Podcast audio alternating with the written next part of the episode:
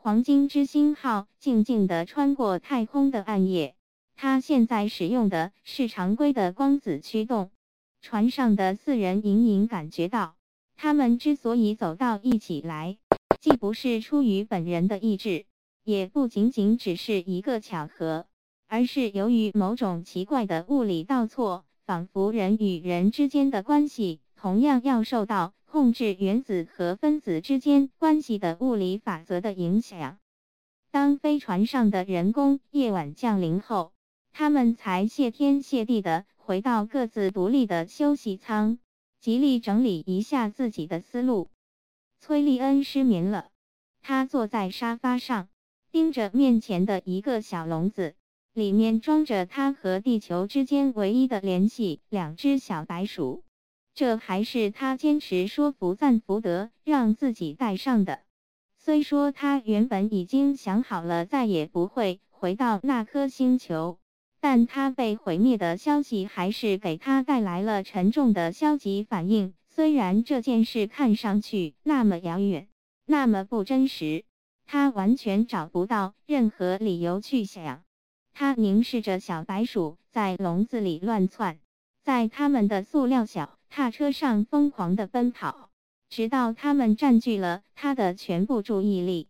突然，他站起身，回到控制桥上，去看那些标识出飞船在虚空中行进路线的闪烁的灯光和数字。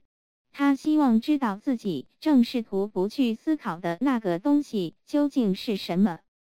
赞福德失眠了。他也希望知道自己无法让自己思考的那个东西究竟是什么。自从记事以来，他就被一种模模糊糊、断断续续、似是而非的感觉所困扰。大多数时间，他能把这种感觉放到一边，不去担心它。但是现在，这种感觉被福特、普里、福克特和阿瑟。登克突然而又解释不清的到来唤醒了福特，也失眠了。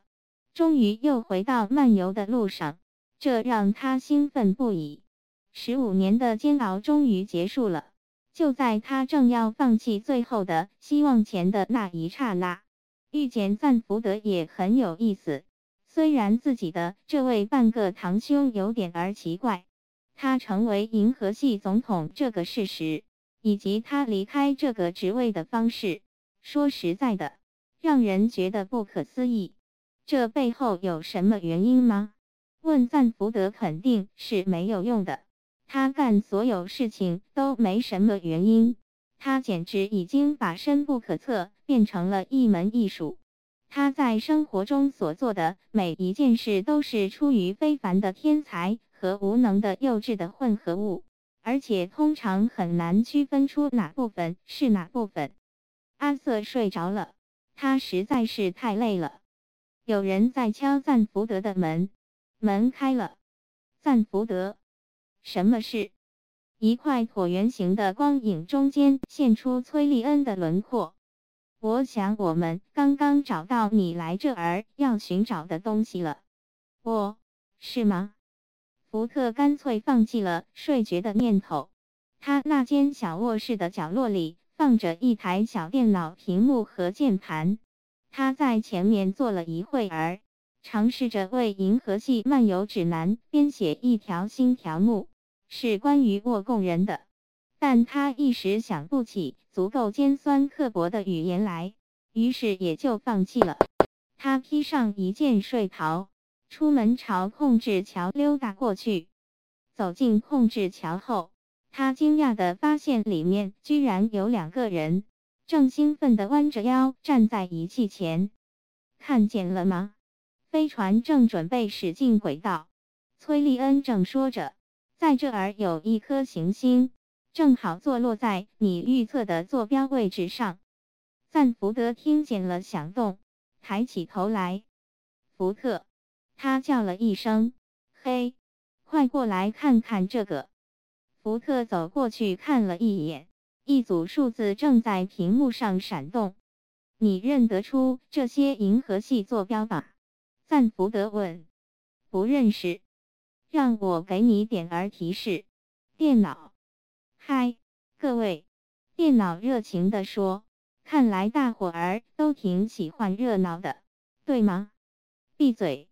赞福德说：“在屏幕上演示一下。”室内的灯光暗下来，几盏小灯在控制台上闪烁，映出三双正盯着监视器屏幕的眼睛。上面没有任何东西，认出来了吗？赞福德耳语道。福特皱起眉头。嗯，没有。他说。你看见了什么？什么都没有。认出了吗？